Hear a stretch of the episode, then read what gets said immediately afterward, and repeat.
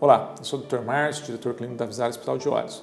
Hoje vamos falar sobre estrabismo, que é o desvio dos olhos. Ele pode ser um desvio convergente, onde os olhos se aproximam, ou um estrabismo divergente, onde os olhos se afastam um do outro.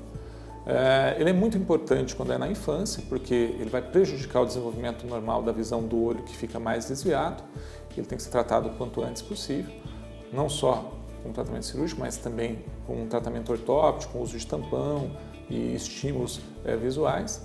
No estrabismo, já paciente adulto que teve um desenvolvimento normal da visão e por algum motivo é, veio a ter o desvio, pode ser por doenças, o diabetes é uma das causas, é um trauma, é, um acidente nervoso central, um AVC, ele pode começar a ter o desvio. São pacientes onde a gente já tem um desenvolvimento normal da visão e na maioria das vezes o tratamento ele é cirúrgico.